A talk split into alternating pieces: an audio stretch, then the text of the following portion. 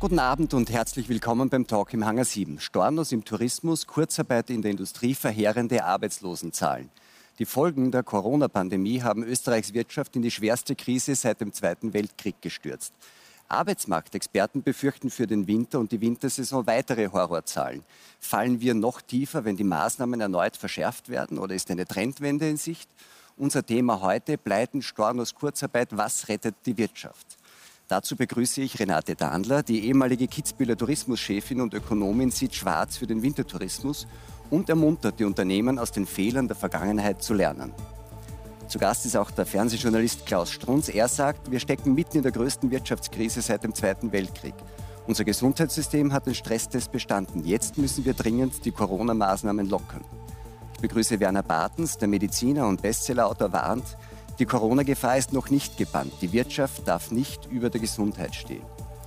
Herzlich willkommen, Monika Wechselberger. Nach den jüngsten Reisewarnungen bangt die Bürgermeisterin der Zillertaler Skihochburg Meierhofen um die Zukunft der gesamten Region. Guten Abend, Johannes Kopf, der Chef des Arbeitsmarktservice, beklagt starke Einbrüche quer durch alle Branchen, ist aber optimistisch. Er hofft auf eine Trendwende im kommenden Frühjahr. Herzlich willkommen. Frau Wechselberger, Sie kommen heute direkt aus dem Zillertal zu uns. Es ist eine ganz großen Tourismushochburgen. Deutschland hat vor kurzem äh, Tirol für Tirol eine Reisewarnung ausgegeben. Wie hat sich das bei Ihnen in Meierhofen konkret ausgewirkt? Nun, einerseits in der Gemeinde als Institution, als Verwaltung.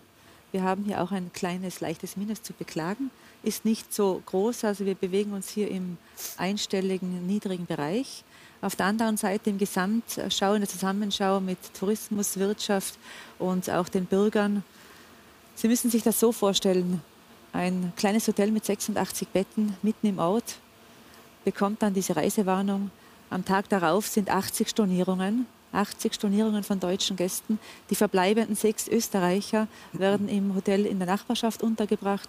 Und jetzt können Sie sich vorstellen, wie es dem Unternehmer geht, wenn er das Hotel zumachen muss, wie es den Mitarbeitern geht, wenn sie von heute auf morgen keine Arbeit mehr haben und wie es mir geht, uns in der Verwaltung, wenn wir Anrufe bekommen und die Menschen sich natürlich sorgen.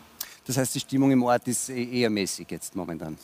Nein, das möchte ich auch nicht sagen, dass sie mäßig ist. Sie ist äh, schon eher positiv. Man versucht ja auch die äh, Menschen hier äh, nicht in der Angst stehen zu lassen, sondern sie zu motivieren. Aber wie macht man das? Ich meine, wenn, sie haben das angesprochen, wenn ich Hotelier bin, ähm, habe 86 Betten und 80 Stornos, ähm, ich wäre nicht optimistisch.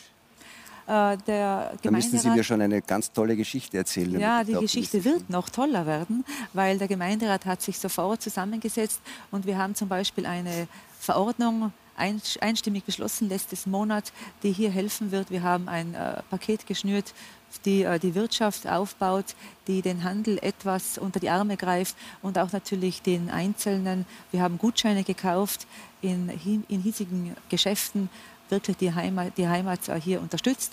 Und diese Gutscheine, Tankgutscheine, Gutscheine für Lebensmittelmärkte, die haben wir dann auch vernünftig verteilt. Aus den Gemeindemitteln, die sind aber auch endlich natürlich, nicht? Also ich meine, Sie haben ja auch selber weniger Einnahmen als Gemeinde, das ja, hat ja auch unser, seine Grenzen, nicht? Das äh, mag stimmen, aber unser Budget im äh, Volumen haben wir 15 Millionen Euro im ordentlichen Haushalt.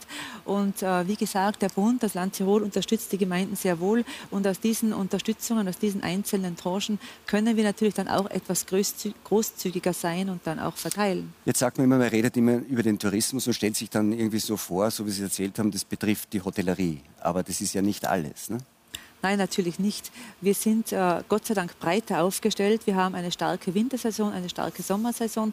Wir haben äh, mit dem Tourismus Nein, ich natürlich meine, auch. Der Sommer war ja nicht andere, so schlecht, aber ja. meine, es betrifft ja nicht nur die Hotels, es betrifft ja auch andere Branchen. Es ist ja nicht nur so Das wollte ich ja gerade sagen, wenn Sie mich den Gedanken zu Ende führen lassen. Gern. Äh, weil äh, der Tourismus natürlich zusammenhängt mit anderen Unternehmungen, mit anderen Branchen. Es sind die Handwerker bei uns im Ort sehr stark. Wir haben große Unternehmen wie Verbund, wir haben die Bergbahnen etc haben Sie einen Überblick, wie, prozentuell, wie viele Leute bei Ihnen im Ort jetzt ganz konkret, wie, wie viele sind arbeitslos? Arbeitslos bei uns im Ort, äh, das müsste dann wahrscheinlich der Experte besser beantworten können. Auf den einzelnen aussieht. Ort wahrscheinlich nicht? Äh, wahrscheinlich nicht auf den einzelnen Ort, aber es ist nicht so schlecht, weil es sind viele in der Kurzarbeit und die anderen, die sind, äh, gehen natürlich jetzt zum AMS, wenn sie abgemeldet werden in der Hotellerie. Aber wie gesagt, wir sind gut durchgemischt.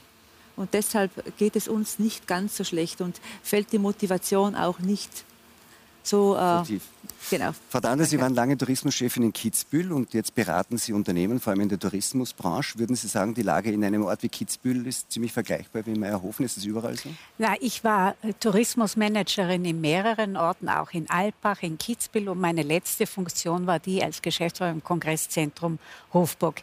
Ich kann nur sagen, es leiden mehrere Branchen. Also nicht nur, ich kenne das Destinationsmanagement, ich kenne die Hotellerie und ich kenne die Kongress- und die Eventbranche. Und das sind momentan die betroffensten Branchen. Das muss man einfach sagen.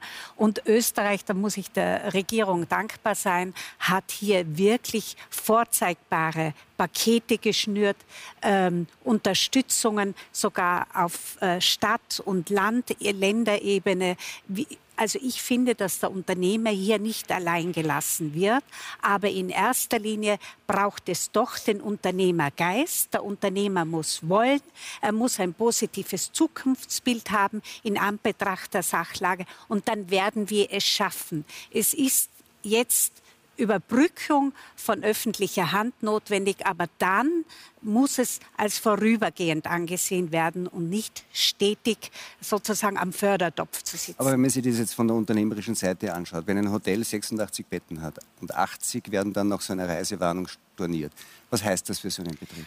Für so ein Hotel ist es natürlich äh, ja, ein gesundes Hotel übersteht das, sage ich ganz offen und ehrlich.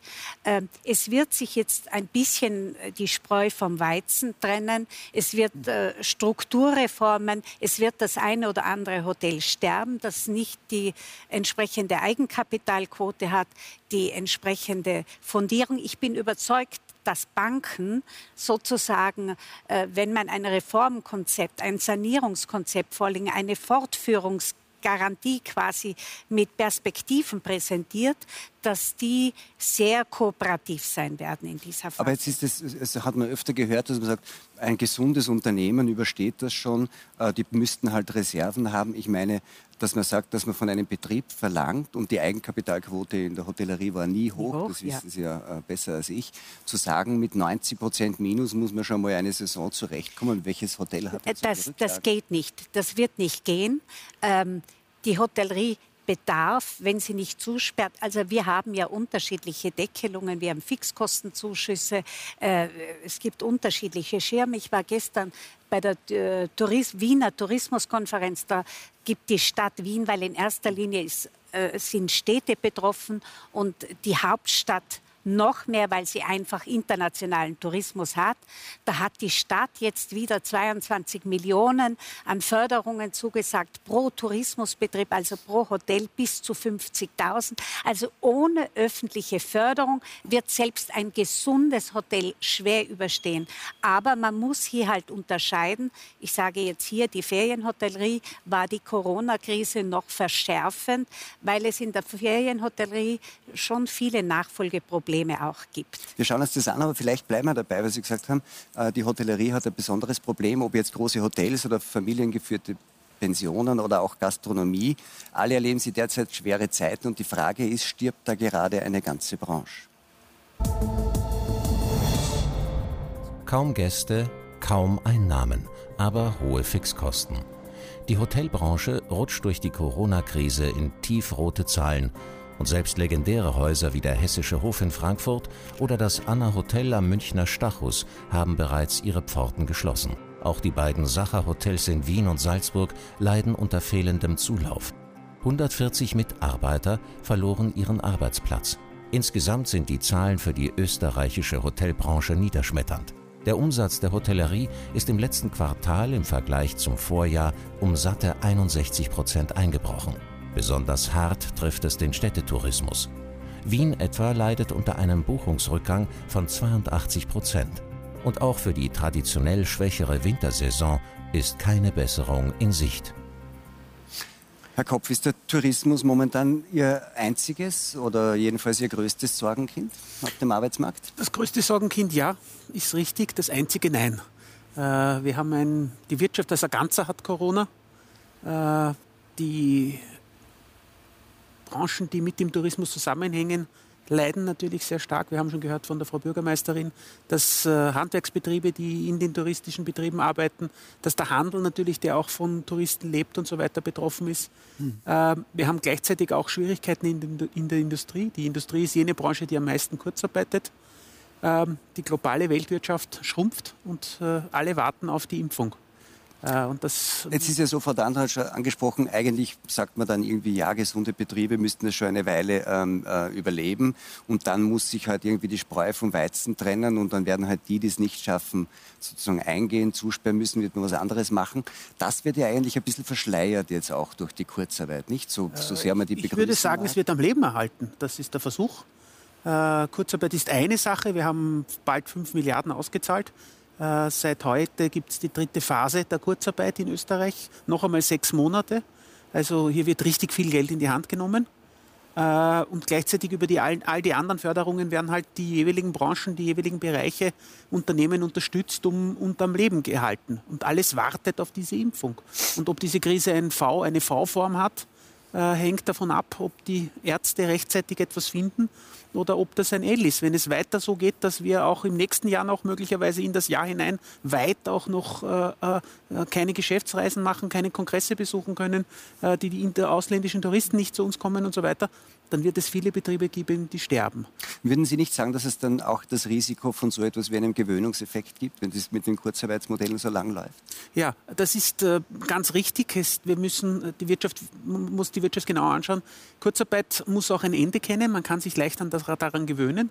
Und die besondere Gefahr besteht daran, dass man Arbeitskräfte in möglicherweise strukturellen benachteiligten Betrieben hält mit 20, 30 Prozent Arbeitszeit, während sie möglicherweise schon woanders gebraucht werden. Aber noch ist es nicht so weit, jetzt leidet die Gesamtwirtschaft und ich halte es durchaus für gerechtfertigt, über diesen Winter Das heißt, man macht das jetzt lang, das ist das Risiko und am Ende ist es dann doch aus und man hat die Zeit nicht genutzt, zum Beispiel um sich auch umzuschulen in diesen ganzen Weiterqualifizierungs Ich möchte ein simples Beispiel geben. Wenn, nehmen wir mal an, äh, die Infektionszahlen zurückgehen und der Wintertourismus vielleicht doch nicht so schlecht wird, wie auch der Sommertourismus ja zumindest in den ländlichen Regionen ganz gut gelaufen ist, äh, dann wäre es falsch, Mitarbeiter in der Stadthotellerie in Kurzarbeit zu halten. Aber vielleicht gehen wir an dem Punkt eh nochmal zurück zum Winter, weil Sie den Winter angesprochen haben. Herr Strunz, äh, Sie sind ja auch, glaube ich, Skifahrer, oder? Ja, also ich glaube, unter Österreichern gilt es noch nicht als Skifahren, was ich kann, aber ich würde sagen, ich kann es ganz gut. Und Sie machen auch äh, seit Jahren Skiurlaub in Österreich, dieses Jahr auch?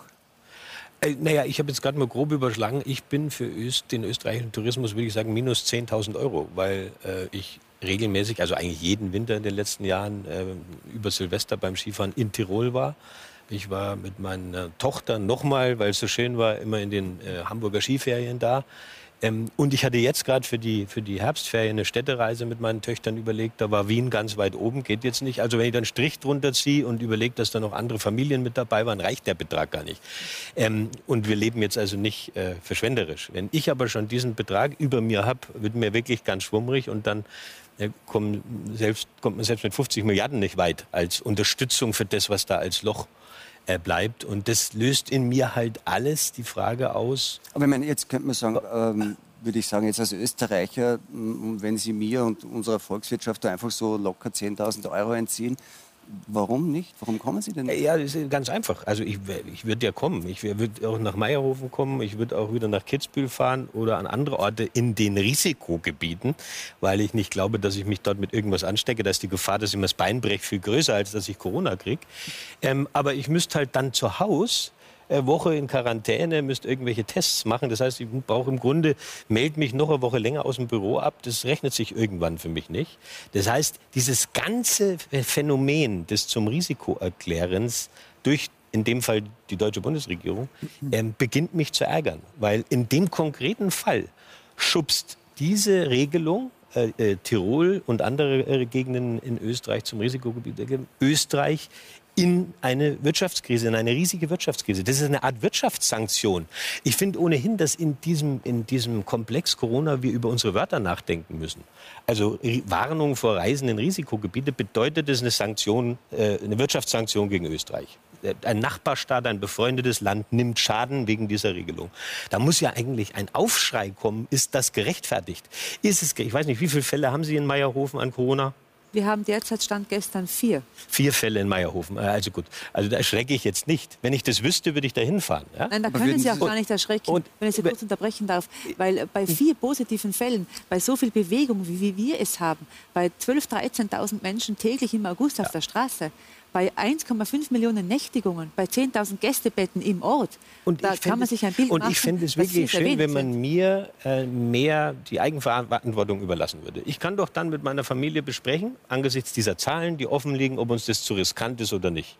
Und dann würden vielleicht Teile der Familie sagen, ja, Papa, lass uns woanders hinfahren, wo es nur zwei gibt oder sowas. Andere würden sagen, komm, das machen wir.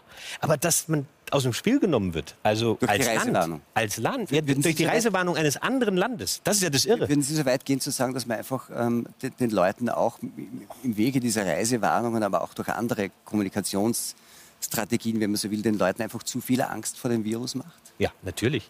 Leider muss man ja sagen, dass wir, wir sind hier, glaube ich, halt 60 Prozent Journalisten im, im, im, Podium oder sowas. 50. Äh, dass wir sozusagen ein bisschen, bisschen mit dazu beitragen, aber die Politik ist ja der Taktgeber. Wir verwenden ganz merkwürdige Wörter. Ich finde zum Beispiel, dass das, der ganze Komplex Corona von Anfang an unter einer falschen Überschrift diskutiert worden ist, nämlich unter der Überschrift Pandemie. Pandemie heißt Angst, äh, Seuche, biblische Ausmaße, alle müssen sterben. Man hätte auch sagen können, das ist ein groß angelegter Stresstest für die Gesundheitssysteme. Und das deutsche Gesundheitssystem und das österreichische Gesundheitssystem haben es bestanden. Die haben den Stresstest bestanden. Deutschland am Anfang ein bisschen holprig, ähm, äh, aber, äh, aber, wir haben es bestanden. Und dieser Mut, auch diese, dieses, dieses, wie soll ich sagen, diese Kraft, dass wir das geschafft haben, unser Gesundheitssystem darauf vorzubereiten, dass vielleicht viele Erkrankte da sein werden, Klammer auf, ist gar nicht so schlimm, lernen wir. Aber wir sind auch viel mehr vorbereitet. Mit dieser Souveränität, glaube ich, könnten Regierungen jetzt sagen, äh, wir gehen viel offensiver und viel weniger angstbeladen auch an die Wiedereröffnung der Wirtschaft ran. Das würde mich überzeugen. Und wenn man das noch kombiniert mit sehr viel mehr Selbstbestimmung für die Leute, die ja keine Deppen sind, sondern die ja ihre Gesundheit schützen wollen, in aller Regel, dann würde ich mich in beiden Ländern noch wohler fühlen. Im, im Moment fühle ich mich bevormundet. Herr Bartens, Angst ist ja ein, ein, Thema, das sehr oft diskutiert wurde, auch im, im Zuge dieser Pandemie und auch der Maßnahmen. Herr Strunz sagt, eigentlich ist zu viel Angst gemacht worden. Man könnte eigentlich jetzt viel gelassener damit umgehen, weil man sieht, die Gesundheitssysteme, jedenfalls in Österreich und Deutschland, sind damit eigentlich gut zurechtgekommen, kommen nach wie vor gut zurecht damit. Ist die Angst wirklich übertrieben? Ich weiß gar nicht, wo ich anfangen soll und habe das Gefühl, ich werde heute Abend so ein bisschen der Spielverderber sein müssen. Aber das ist das typische Präventionsparadox. Also, Beispiel, es regnet, ich nehme einen Regenschirm mit, gehe raus und komme nach Hause und sage, ich bin ja gar nicht nass geworden. Dann habe ich das Gefühl, na, es war doch gar nichts, aber es hat geregnet und ich bin nur nicht nass aber geworden, weil ich, ich den Schirm aber, hatte. Moment. Aber wenn ich nicht und ganz so herausgefordert bin, weiß ich schon, dass ich wegen des Schirms nicht nass geworden bin, oder? Naja, aber so ist das jetzt. Wir haben ja dieses vermeintlich gute Überstehen, nicht bis heute, sondern bis Juni. Wir haben jetzt nichts überstanden, da komme ich gleich drauf. Das haben wir ja nur, weil wir uns im äh, März, April, Österreich immer mit zwei Wochen Vorsprung gegenüber Deutschland, so verhalten haben, wie wir es haben, weil wir diese Einschränkungen hatten. Lockdown hatten wir ja nicht, Lockdown hatte Italien, sondern wir hatten Kontaktbeschränkungen, viele andere Restriktionen, aber keinen kompletten Lockdown, weil alle Menschen oder der Großteil sehr vorsichtig, umsichtig damit umgegangen ist, sich an Hygiene, Abstand, Masken in schneller Zeit gewöhnt hat. Und das, was wir jetzt haben, und deswegen finde ich das auch, wir haben überhaupt gar keinen Stresstest bestanden. Wir haben sozusagen diese erste Welle, wie es immer hieß, immer mit dem Bild, bloß keine Zustände wie in Bergamo, alle hatten das vor Augen. Die haben wir recht gut gemeistert und jetzt sehen wir seit Juli, dass sich pro Monat die Infektionszahlen verdoppeln. Das sehen wir in Aber Deutschland. nicht die Hospitalisierungszahlen. Das sehen wir in Deutschland und das sehen wir in Österreich auch. Wir hatten hier, glaube ich, 40, 50 Fälle im Juni. Äh, jetzt sind es 600, 700, glaube ich, in Deutschland um Faktor 4, 5 haben wir die gleiche Entwicklung. Das hat ja Bundeskanzlerin Merkel kürzlich vorgerechnet. Wenn das so weiter ginge, Stand jetzt, Oktober, November, Dezember, hätte man in Deutschland statt der 2400 Fälle, die wir jetzt jeden Tag neu haben, 19.200 um die Weihnachten. Und jetzt kommt der Punkt mit dem Gesundheitssystem und mit den schwereren Fällen. Es ist, ich finde das Bild von der zweiten Welle falsch. Es ist eine falsche Metapher. Ich finde es besser, wenn man von Glutnestern, Brandherden redet. Und da geht es darum, bei einer kleineren Menge quantitativ kann ich die noch austreten, löschen. Wenn das mehr werden, dann habe ich das nicht mehr im Griff und dann werden das größere Brandherde und Flächenbrände. Und so ähnlich ist das ab einer bestimmten Schwelle, die schwer zu bestimmen ist, ist es so, und das sehen wir jetzt schon wieder in Südfrankreich und in Spanien, dass dann auch mit einer zeitlichen Verzögerung die Intensivbetten wieder voller werden, die Älteren wieder kränker werden, wieder schwerere Verläufe haben. Das ist jetzt durch diese Maßnahmen noch ein bisschen gedeckelt. Aber wir sehen jetzt auch in Deutschland, die österreichischen Zahlen kenne ich nicht im Detail, dass die Belegung der Intensivbetten auf niedrigem Niveau, aber genau mit dieser Zeitverzögerung wieder ansteigt. Aber auf sehr viel niedrigem Niveau. Ja, aber das ist ja nun, ich meine, exponentielles ich, ich, ich, Wachstum haben wir ja alles gelernt, diesen Begriff. Ich frage das deswegen, Herr Bartens, weil ja, weil ja in dem halben Mai auch was passiert ist. In den Behandlungsmethoden, die Verläufe Nein, sind anders geworden. Behandlungsmethoden haben wir ein bisschen die, optimiert, die, aber und das Argument für, für sehr einschränkende Maßnahmen ja immer eines war und auch wahrscheinlich rechtlich das Einzige ist, zu sagen, ich kann diese einschränkende Maßnahme nur begründen mit einer akuten Gefahr einer Überforderung des Gesundheitssystems.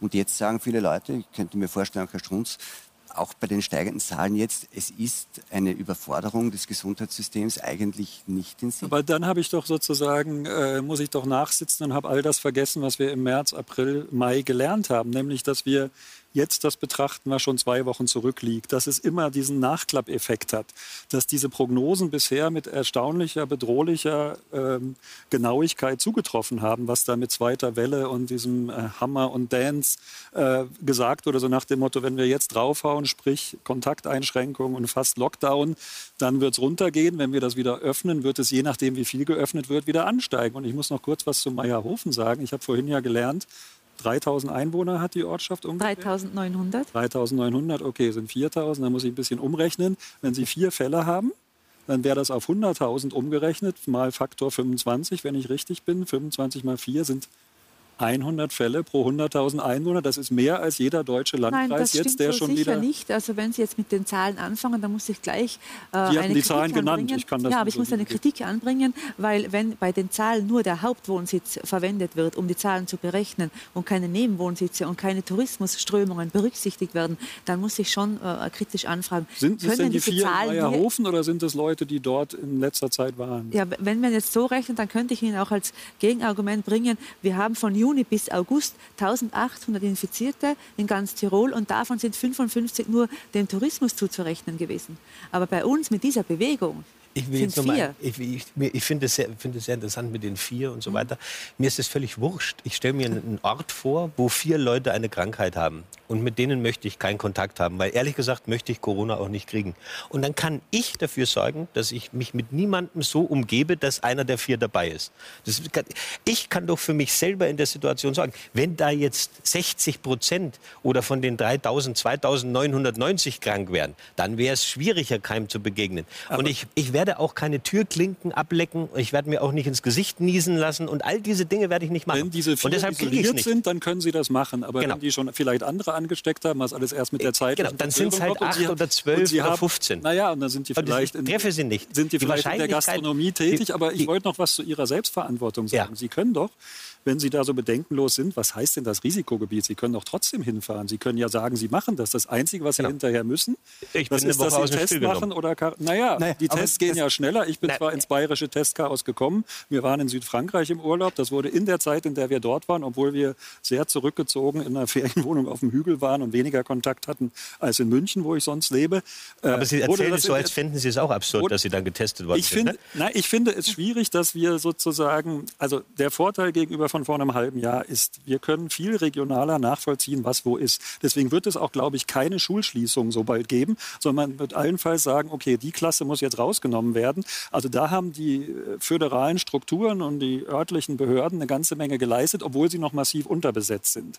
Und da kommt es natürlich zu vielen Ungerechtigkeiten, weil in einem Seitental habe ich vielleicht null Infektionen, im anderen habe ich dann 30, aber das Seitental, in dem null ist, muss dann trotzdem dicht machen. Also da geht die Genauigkeit noch nicht weit genug. Und deswegen fand ich wobei, auch unsere Südfrankreich-Geschichte ja. absurd. In wobei, da liegt vielleicht der, der Teufel los. Bei uns im Hinterland war eher wenig. Und dann Aber darf ich das nochmal ganz konkretisieren, weil wir haben ja unser Ausgangspunkt waren ja die Reisewarnungen und die Frage, ja. was das für die, für die Wintersaison in den, in den österreichischen, vor allem auch in den westösterreichischen Tourismusgebieten macht.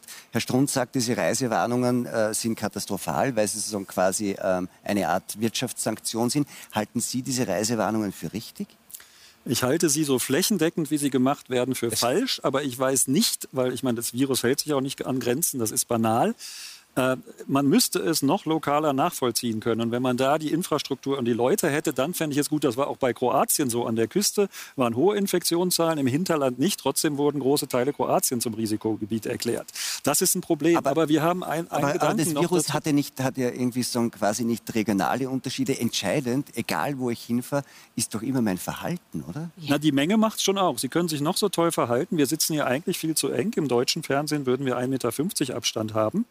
Äh, da können wir alle noch so sehr beteuern, dass wir ja nie jemanden anstecken wollen und uns an alles halten. Wir sitzen hier ohne Masken und in einem relativ geringen Abstand. Also hoffen wir, dass keiner... Darf, darf ich Ihnen vielleicht, ich? wenn Sie Sorge ich haben... meine obwohl dabei. ich habe Sie dafür, schon... Sie brauchen ich habe hab auch eine Einstellung. Dafür gibt es jetzt, momentan gibt's Regeln und vielleicht ist das noch ein Punkt, den ich ansprechen möchte, nämlich es gibt auch für den Wintersport und für, die, für, die, für den Wintertourismus in Österreich Regeln, die von der österreichischen Regierung erlassen wurden. Vielleicht schauen wir uns kurz einen Überblick an. Mhm. Die Piste hinunterwedeln, zwischendurch ein Jagertee auf der Hütte, danach abfeiern in der nächsten zünftigen Skibar. So stellen sich die meisten ihren Skiurlaub vor. Doch jetzt wird alles anders. In allen Gondeln muss in diesem Winter eine Maske getragen werden. Beim Anstellen am Lift müssen die Wintersportler mindestens einen Meter Abstand halten. Lange Schlangen sind damit wohl eher die Regel. Après-Ski ist in diesem Winter nur im Sitzen erlaubt. Schnapseln und Shaken in der Bar zu lauter Musik sind erstmal Geschichte. Auch Speisen und Getränke dürfen ausschließlich sitzend am Tisch konsumiert werden, selbst im Freien vor der Hütte. Je Tisch sind maximal zehn Personen erlaubt und wer sich durchs Lokal bewegt, muss einen Mund-Nasenschutz tragen. Die Vorschriften, so hat es Österreichs Gesundheitsminister Rudolf Anschober angekündigt, würden stichprobenartig kontrolliert denn man wolle unbedingt ein zweites Ischgl vermeiden. Herr Baden, sind das wirklich sinnvolle Maßnahmen Ihrer Meinung nach, die da irgendwie angeordnet werden? Klingt auf den ersten Blick gut, aber ich muss an einen äh, Studienfreund von mir, Arzt in der Nähe von München, denken. Der war in Dolomiten in Italien im März, hat gesagt, super, die Italiener haben schon tolle Regeln, nur drei pro Person in der Gondel, wo sonst zehn reinpassen und alle mit Maske. Da hat er gelacht, als wir telefoniert haben und gesagt, dann stecken sich alle in der Schlange an. Und genauso war es dann. Er hat es dann auch gehabt. Gott sei Dank einen sehr milden Verlauf. Also Dinge sind oft gut gemeint, aber schlecht gemacht. Das Gleiche ist mit den Sperrstunden. Die gelten jetzt ja, die, ich glaube, 10 Uhr. Gastronomieschluss gilt jetzt ja auch in einigen Regionen in Österreich. England, da gab es einen Aufschrei der Wissenschaftler. Boris Johnson hat das Gleiche äh, verordnet. Die Leute strömen alle um 10 Uhr aus den Pubs, Bars und Kneipen. Was machen sie? Sie trinken auf der Straße weiter. Vielleicht haben Sie diese Bilder gesehen. Die stehen da eng beieinander, lassen zum Teil die Flaschen kreisen, sind alle zur selben Zeit in der U-Bahn. Das heißt, das ist viel schlimmer, weil unkontrollierter als andersrum. Und da haben diese Epidemiologen und Ärzte gesagt, entweder ganz dicht machen oder Öffnungszeit verlängern, damit sich das streut. Und eine ähnliche Befürchtung habe ich bei den Maßnahmen, die jetzt für den Winter angekündigt sind. Sehen Sie, und genau das wird es in Meierhofen nicht geben. Dieses Unkontrollierte, dass alle zugleich aus dem Lokal strömen. Wir haben es nämlich mit den Touristikern, mit den Hotspots-Touristikern, die äh, Bars besitzen, Barbetreiber sind, äh, vereinbart ausgemacht, dass wir bis 2 Uhr haben sie offen. Um 1 Uhr wird die Musik runtergedreht. Dann kann man noch gemütlich letzte Runde bestellen, gemütlich austrinken oder vielleicht um halb zwei. Und dann gehen sie, ja, dann gehen sie einfach nicht der ganze Schwung auf einmal hinaus. Und es wird auch bei uns nicht auf der Straße Alkohol getrunken, weil wir mit dieser Verordnung, die ich vorhin angesprochen habe, Alkoholverbot haben auf jeder öffentlichen Straße, auf jedem öffentlichen Platz und auf jedem öffentlichen Weg. Ist das der Skiurlaub, den Sie sich vorstellen? Après-Ski im Sitzen? Ja, gut, also ich bin jetzt nicht der, der auf dem Tresen tanzt oder sowas. Und ich muss es mir auch nicht dauernd anschauen. Das ist vielleicht das falsche Beispiel, steht aber für, eine, für, für etwas, was ich auch interessant finde. Wir sprechen ja jetzt immer über 86 Betten weniger von 90. Es kommt ja noch eine riesige Menge von Unternehmen dazu, die dürfen so ein bisschen. Also wenn man auf die Idee kommt, Bars eine Sperrstunde von 10 Uhr, 22 Uhr äh, aufzubürden, dann ist es so, wie wenn man im, im, im, Sommer ein Freibad eröffnet ohne Wasser im Becken. Also das bedeutet, es ist absurd. Eine Bar in einer Großstadt, die um 10 Uhr zumachen muss, die, die existiert nicht mehr. Die hat die Hälfte der Umsätze, wenn nicht noch schlimmer, die kann auch gleich zusperren. Das ist quasi das Kurzarbeitphänomen übertragen auf die Unternehmertätigkeit. Ich finde, ich würde wirklich nochmal die Frage der, der Angemessenheit und der Güterabwägung in den Raum stellen, die mir wirklich falsch zu laufen scheint. Ja, aber äh, darf ich das sagen? Das Robert Koch Institut Ja. in Deutschland ist die Institution, die uns das Da, da präsentiert. schmunzelt er schon. Ja, die uns das präsentiert. Es nützt doch was jetzt passiert jetzt mit den, Wesen, mit den westlichen Bundesländern? Salzburg ist ja da ausgenommen noch. Aber Vorarlberg, Tirol und Wien auch fallen unter diese Maßnahmen. Also im Grunde genommen, wenn jetzt die Wintersaison, wie jetzt die Infektionszahlen uns zeigen, ist es eher annehmbar, wenn nicht ein stärkerer Lockdown kommt, dass wahrscheinlich wir die Robert-Koch-Rate nicht erreichen werden. Aber das Robert-Koch-Institut kann meines Wissens, korrigieren Sie mich, noch nicht für Österreich entscheiden, sondern diese Reisewarnung heißt ja nicht Reiseverbot. Und die Menschen können erstens noch selber entscheiden. Und ich möchte noch mal sagen, also mein Schwager ist in der Reisebranche tätig. Ich habe gerade mit einem Freund telefoniert, dessen Bruder ist im Messebau. Die haben beide sehr starke Probleme in ihren Firmen. Mich lässt das überhaupt nicht kalt. Aber es ist so wie, wie so trotzige Kinder, benehmen wir uns jetzt so ein bisschen, die sagen, ich will aber nicht und das ist aber doof und das macht so viel Herr kaputt. Bartels, darf ich Man mir kann eine ja- Rückfrage stellen, weil Sie sagen, man darf das eh. Das ist natürlich interessant und Herr Strunz hat es ja schon angesprochen. sagen, darf das? es kann ja eh jeder reisen, äh, trotz der Reisewarnung. Natürlich, aber er muss dann möglicherweise zehn Tage in Quarantäne und muss also seinen Urlaub doppelt so lang äh, äh, an, an, Nein. ansetzen. Nein, nein, nein, nein, nein. Erstens und, und, und das- das kann man sagen, ihr könnt es eh machen, ihr, ihr habt dann nur Konsequenzen, die nicht angenehm sind. Nicht? Also, wir haben jetzt zwei Sachen dazu. Wir haben jetzt eine große Routine in der Flexibilität entwickelt. Das klingt paradox, aber wir haben uns ja auf ganz vieles schnell umstellen können. Jetzt brauchen wir auch noch eine Routine in der Improvisation, gerade für Wintertourismus. Wer sagt, wenn wir uns jetzt vernünftig verhalten, dass es nicht im Dezember, Januar dann doch besser ist, weil wir jetzt vernünftige Dinge machen und dass man dann eben kurzfristig bucht? Ja, insofern ist Das ist ja die Jetzt Idee. kommen In die Wirklichkeit Stornierungen. und da, da müssen wir, wir haben Aber so ich vieles finde- jetzt aber- kurzfristig aber- entscheiden aber ich müssen. finde- Jeder von uns aber- hat sich darauf einstellen Ja. müssen, dass Reisebuchung für den Sommer, wer hat denn im April oder im Mai für den Sommer gebucht? Das war entweder schon früher oder man hat abgewartet, wie entwickelt sich das und wo fahre ich dann hin? Geht Frankreich, geht Italien? Aber das ist ja Portugal? genau exakt die Idee. Deswegen gibt es ja jetzt Einschränkungen, um Genau. mit den Infektionszahlen runterzukommen und damit die Wintersaison zu retten. Das ist ja Aber die Reisewarnungen, das die haben wir ja irgendwie live gehört, die führt dazu, dass jetzt Stornierungen Die kommen. kommen, Und ja. wenn dann aus diesem Ja. Grund, und jetzt mag Herr Bartens recht haben, dass die das eh könnten, es schaut aus, sie tun es nicht. Und wenn dann die deutschen Urlauber im Winter nicht nach Westösterreich kommen, was passiert, dann, auf- was passiert dann? Das wäre eine Katastrophe. Es ist ganz simpel. Es ist zu hoffen, dass die Infektionszahlen runtergehen rechtzeitig vorher und, das, und sie wieder Buchungen kriegen. Die Leute wollen ja offenbar Skifahren. Äh, Das ist, und jetzt, die Reaktion ist eine Reaktion auf die Sanktion, von der Sie gesprochen haben, dass das eben nicht Genau. zumutbar Und die Frage ist, die Herr Strunz stellt, ob die Sanktion angemessen ist und wie eigentlich das Verhältnis sozusagen zwischen Gesundheit und Wirtschaft ausschaut. Nicht in dieser ganzen Abwägung. Das war ja eine, eine sehr kontroversielle Diskussion von Beginn an mit den Kollateralschäden. Was ist angemessen im Interesse, die Gesundheit zu schützen, was dann auf der anderen Seite wirtschaftliche Schäden verursacht, die ja auch nicht ohne gesundheitliche Schäden oder Folgen bleiben. Aber, Ja, aber wenn wir jetzt schon beim Wintertourismus sind, man kann ja vielleicht sagen, das ist so wie wenn ich auf Skitour gehe mit dem, und es droht eine Lawine. Da kann ich mich durch verschiedene Maßnahmen, von denen keine hundertprozentig ist, kann ich versuchen, das Risiko zu minimieren. Ich gucke die Hanglage an, das Wetter, äh, den, den, die Schneebeschaffenheit. Ich nehme einen Führer mit einem Piepser, habe so, eine, so, so einen Rucksack dabei, der sich aufbläht und dann habe ich das Risiko minimiert. Ich- Das können wir ja gerade jetzt versuchen. Aber, aber ich die glaube, Sie, übersehen, ich glaub. Sie übersehen einen psychologischen Punkt. Ich nehme Ihr Beispiel auf. Das können Sie alles machen. Aber wenn äh, ein Land, eine Regierung sagt, das ist ein Lawinen-Hotspot, dort ist die Wahrscheinlichkeit groß, dass du unter eine Lawine kommst. Wir erklären das zum Lawinenrisikogebiet. Fährt da kein Mensch hin und macht Aber es Sie einfach sagen doch, dass Sie Ihre halbe Kindheit an einem Ort in Österreich verbracht haben. Ich habe vergessen, wo. Dann wissen Sie doch auch, Sie rufen da die Hoteliers an, haben da vielleicht noch Bekannte und. Freunde. Dann Nein, hören es Sie, bei Psycho uns ist nein, es alles ist ein okay. psychologischer Effekt. Darf Wenn ich, da- darf ich also da weiß noch nicht, Sie einen anderen Aspekt einbringen? Ich finde, es ist ein, eine Gesundheitskrise, mittlerweile ist es eine Wirtschaftskrise und tendiert zur sozialen Krise zu werden. Wir haben eine Europäische Union, wir haben einen Schengen-Raum, wir haben verantwortungsvolle Bürger und ich frage mich, dass jetzt wieder diese Nationalstaaterei bei solchen Krisen greifen. Das ist Punkt. für mich ein Punkt, der nicht verständlich ist.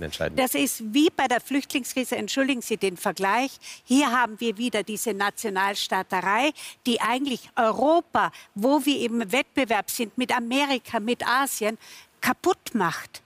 Auf Jahre.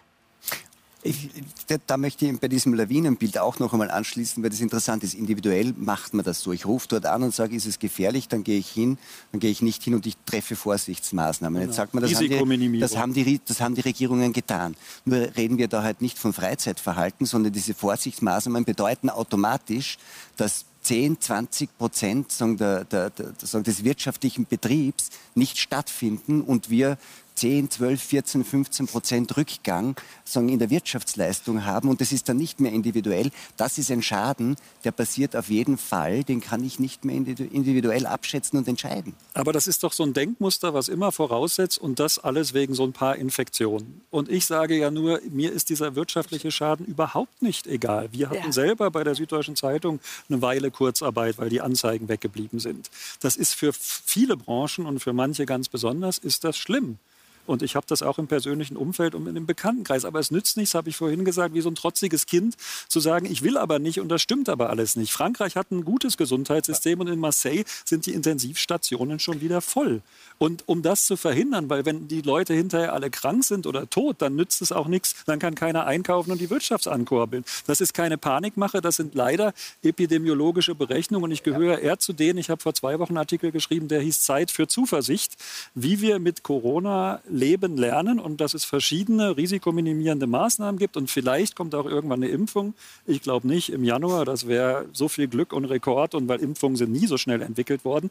Aber vielleicht gibt es im Sommer eine und mit diesen anderen Maßnahmen und dann kriegen wir das hin. Also ich bin wirklich ein optimistischer, zugewandter Gesund, Mensch. Also vom Gesundheitssystem. Die Frage Nein, ist, ob von der ganzen es, Gesellschaft. Ob, ob, ob, es wirtschaftlich, also gesellschaftlich ich, ich, folge dem allen. Ich finde das von allem, was ich gehört habe, auch mit am überzeugendsten, was Sie sozusagen mit einer etwas anderen Aufgleisung der These vorgebracht haben.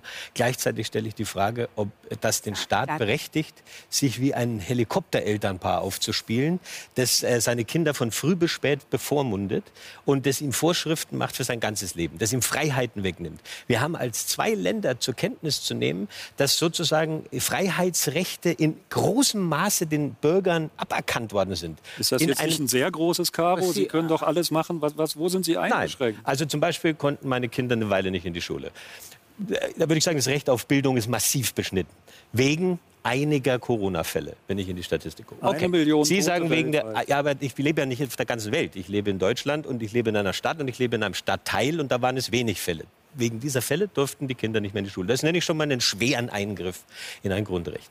Die Reisefreiheit ist ja nun eindeutig beschränkt. Also mein Land rät mir davon ab, nach äh, Österreich zu fahren. Sagt, das ist ein Risikogebiet. Ähm, ich will jetzt auch nicht zehn eigene Investigationen machen. Ich sage einfach nur, was mein Land zu mir sagt. Mein Land sagt, geh lieber um zehn ins Bett, weil nach zehn stecken dich alle mit Corona an. Dann musst du wahrscheinlich sterben oder steckst deine Großeltern an. Das sagt mein Land. Das sind massive Eingriffe in Freiheiten, an die wir uns gewöhnt haben. Und ich bin einfach so freiheitsliebend, dass ich glaube, äh, dass wir das höher wertschätzen sollen. Und ich kann Helikoptereltern nicht leiden, die ihren Kindern nichts zutrauen. Und ich kann auch einen Helikopterstaat nicht leiden, der seinen Bürgern nichts zutraut. Und deswegen bin ich an der Stelle wirklich alarmiert. Und was ich eine wirkliche, das wiederholt sich jetzt, ich will es aber noch mal sagen, ich finde es fast eine Anmaßung, ein anderes Land, ein Nachbarland in eine Wirtschaftskrise zu stürzen, ungekannten Ausmaßes, durch eine Reisewarnung. Und das geschieht ja hier. Besser als hier kann man das äh, eigentlich nicht fühlen und spüren. Ja. Und Ihren Punkt würde ich gerne noch mal verstärken. Ich glaube, am Ende dieser ganzen Corona-Zeiten werden wir ein nationalistischeres oder nationalstaatlicher orientiertes ja, Europa haben, haben, Was wir nicht haben, ist eine europäische Strategie. Ja, genau, das ich, aber ja. das war der Vergleich mit den Flüchtlingen, wo es ja auch fehlt. Aber die bräuchten wir doch. Also Corona legt, ich meine These lautet, Corona legt viele Sünden offen und es legt vor allem die Sünde offen, dass Europa nicht funktioniert. Ja. Und, und dass dann rauskommt, dass ein Land das andere bevormunden kann und sagen, da fahrt ihr besser nicht mehr hin und sowas, das ist doch grausam. Und jetzt bin ich wieder bei der Verhältnismäßigkeit. Es gibt zahlreiche Verlierer dieser Krise. Dazu gehört natürlich auch Europa, der Gedanke von Europa, da haben Sie völlig recht. Dazu gehören ganz nebenbei auch die großen Kirchen, von denen ich extrem wenig in dieser Zeit gehört habe. Auch Schriftsteller und Künstler hätten sich aus meiner Sicht anders äußern können. Das stimmt schon, aber es ist doch, äh, es ist doch vieles, was Sie sagt, gesagt haben, klingt gut, aber es macht doch die Situation nicht besser. Äh, es ist das doch trotzdem. Für Sie aber auch. Ja, aber es ist doch, äh, wir müssen uns doch, also jeder von uns würde sofort unterschreiben, wir sind freiheitsliebende Menschen, wir wollen unsere Grundrechte haben. ich bin mir nicht mehr so sicher, leider. Doch, ich habe wir, das Gefühl, gibt, dass viele Menschen gern möchten, dass der Staat Ansagen gibt, macht und dann aufpasst, gibt, dass keiner dagegen Es verstößt. gibt monatliche Umfragen der Universität Erfurt über die Bereitschaft, diese Maßnahmen zu tragen und auch würden sie sich impfen lassen und wie wichtig finden sie das und ist es übertrieben, also sehr genauer psychologische Erhebung äh, so von der Befindlichkeit und das lässt kontinuierlich seit März, April nach. Nicht dramatisch, aber man merkt, merkt, die Bereitschaft sinkt. Die Leute sind es müde, die sagen, das haben wir jetzt ein halbes Jahr, das soll jetzt aber mal weggehen. Und da ist jetzt der Appell der Politik, und so habe ich auch unsere Bundeskanzlerin äh, gestern oder vorgestern verstanden, dass sie sagt, ja, es ist irgendwie dramatisch, es tut mir selber weh. Sie hat ja sehr über ihre Gefühle gesprochen. Aber wir müssen jetzt an die Vernunft appellieren, sonst wird es richtig böse. Das ist doch eher so die Warnung, passt auf, das, was Sie vorhin mhm. gesagt haben. Weil wir jetzt bestimmte Dinge machen, haben wir vielleicht die Hoffnung, dass dann in Meierhofen und auch sonst wo gut Ski gefahren werden kann und andere Dinge, die vielleicht noch also wichtiger sind. Also ich lausche spannend zwischen den zwei Herren. Es ist sehr interessant zuzuhören. Äh, was ich dazu sagen möchte, ist, es ist sehr schwierig für mich als, als Laie, denke ich mir, ich könnte es mir nicht so einfach machen und sagen, ja, es ist eh alles egal, ich bin freiheitsliebend, weil ich keine Expertin bin. Ich muss mich doch auf, auf die Expertenthese verlassen. Ich muss mich auf die Mediziner verlassen können. Es gibt aber ja auch welche, die sagen, es äh, ist, also ja. ich will es mal so sagen, um nicht eine Riesendebatte auszulösen, es ist sehr breit, äh, was äh, Experten zu dieser Thematik sagen. Nein, nein, nein, die Wesentlichen sind sich einig und das ist nee, so, sagen immer die Klima einen sagen über nein, die anderen, der, der es abweicht, nein, das ist, das ist so eine mediale Strategie, das ist wie bei Klimawandelleugnern, da werden auch in Talkshows gerne der Leugner und der Befürworter, dass es menschengemacht ist, eingeladen die Wahrnehmung in der Wissenschaft wie auch in der Bevölkerung ist 98 zu 2 Prozent. Und so ähnlich haben Sie das bei diesen Corona-Leugnern Darf ich Sie an der Stelle was fragen, Herr Baden? Sie sind jetzt zum dritten Mal bei uns zu Gast zum Thema Corona und ich erinnere mich, beim ersten Mal waren, waren Sie noch für einen sehr entspannten Umgang und haben das irgendwie eher gesagt, da wird jetzt vielleicht ein bisschen hysterisiert und übertrieben. Beim letzten Mal waren Sie dann ähm, sehr anders und äh, ähm, sehr, haben gesagt, das ist sehr gefährlich.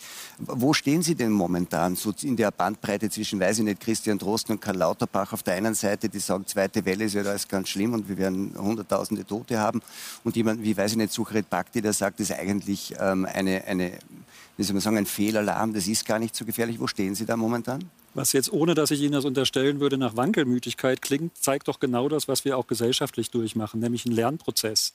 Ich habe im März noch Masken abgelehnt. Ich habe gelernt, sie bieten keinen hundertprozentigen Schutz, aber einen gewissen gehört zu diesem einen von fünf bis zehn risikominimierenden Maßnahmen.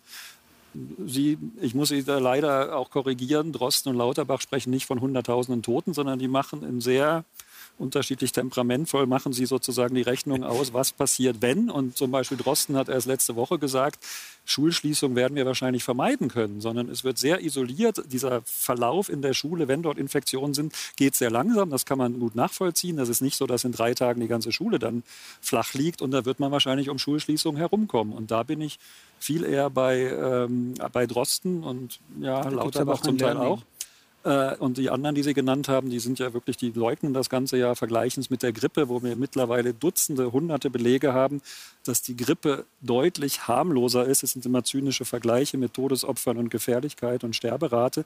Aber Corona Was ist dran zynisch? Das ist doch epidemiologisch Standard. Das es muss wirkt, ja, kann man ja nur so machen. natürlich zynisch auf Ange Ja, es ist Standard. Ich versuche nur aus diesem medizinischen Blick, den ich ja habe als, äh, als Arzt, der ich mal war, das sozusagen zu vermenscheln. Und äh, es ist nun mal so, dass Corona 15 Mal tödlicher ist, wenn man infiziert ist, als die herkömmliche Grippe, auch wenn die Grippe läuft. Das kommt dann doch wohl sehr auf die Alterskohorte an, der man angehört. Es gibt da gerade von letzter Woche ist das zum Beispiel sehr viel weniger gefährlich, nicht? es gibt da gerade von letzter Woche eine, eine große Untersuchung, die gezeigt hat, dass das über alle Länder der Welt, in denen man Zahlen hat, gemittelt auf das Alter der Bevölkerung, also ob es junge Gesellschaften sind oder alte, es immer dieser ähnliche Anstieg ist. Natürlich altersentsprechend, dass es in mittleren Jahren, in unserem Alter ist es dann schon so, dass es ungefähr 0,3 Prozent der Infizierten sterben. Wenn man über 55 ist, sind es dann eben schon 0,7 Prozent und über 65 werden es dann so an die 2 Prozent. Und, und da ist die Grippe ist lange nicht so gefährlich in dieser Altersgruppe, aber das fängt nicht erst, auch das wäre zynisch zu sagen, erst bei 80-Jährigen an, sondern eben schon mit Mitte 40. Schweifen jetzt nicht, äh, schweifen wir jetzt nicht ein bisschen ab? Es kommt mir ziemlich medizinisch vor. Jetzt lautete nicht die Frage, was rettet die Wirtschaft? Ja, ich glaube, wir, wir kommen um die Frage nicht ganz herum, weil sie immer um die Angemessenheit der Maßnahmen geht und die hängt natürlich mit der Gefährlichkeit der Krankheit zusammen. Also ganz kommt man an dem Thema nicht vorbei, fürchte ich, oder? Aber ist ja eine gute Idee. Dann schauen wir, was rettet die Wirtschaft. Ja. Und gehen wir den Schritt weiter, weil Frau Dandler, Sie sagen ja eigentlich, wenn ich Sie richtig verstehe, so viel müsste man gar nicht retten, weil wenn der Staat jetzt da überall eingreift, dann verzerrt er eigentlich die Lage. Und es wäre doch viel gescheiter, zum Beispiel auch im Blick auf den Tourismus zu sagen, wo haben wir ohnehin Fehler gemacht und lassen wir jetzt doch das sterben, was ohnehin nicht gut war. Na, ich würde das ein bisschen breiter fassen. Wir sind in einem Transformationsprozess, den wir noch nie in diesem Ausmaß mit dieser Geschwindigkeit erlebt haben. Der Klimawandel, die Digitalisierung, kein Geschäftsmodell, kein altes passt mehr. Das heißt, neue Mobilitäten. Das heißt, die Corona-Krise verschärft diese Dinge noch. Äh, das sage ich jetzt einmal, Hotelbetriebe, die vielleicht eben nicht den neuesten, äh, die, die in die Jahre gekommen sind, dass die vielleicht mehr Schwierigkeiten haben, dass Destinationen, die eben auch nicht so am Vogue sind, auch mehr Schwierigkeiten haben. Aber was heißt das? Wir, es gibt sehr viele äh, Schutzschirme, Förderungsmaßnahmen. Ähm, wir in Tirol, sagt unser Landeshauptmann, ich bin Tirolerin, jeder zweite, dritte äh, Arbeitsplatz direkt oder indirekt hängt vom Tourismus ab. Plötzlich bekommt der Tourismus eine, einen Stellenwert, den er vorher gar nicht so gehabt hat. Niedriglohn, äh, Plätze, Arbeitsplätze und dergleichen mehr. Und da frage ich mich auch, wie schaut das eigentlich mit den Arbeitsplätzen aus? Die größten Probleme der Hoteliers sind nicht Gäste zu finden, sondern Mitarbeiter zu finden. Und ich denke, dass diese Krise für uns sehr viel Potenzial hat, um Umdenkprozesse einzuleiten.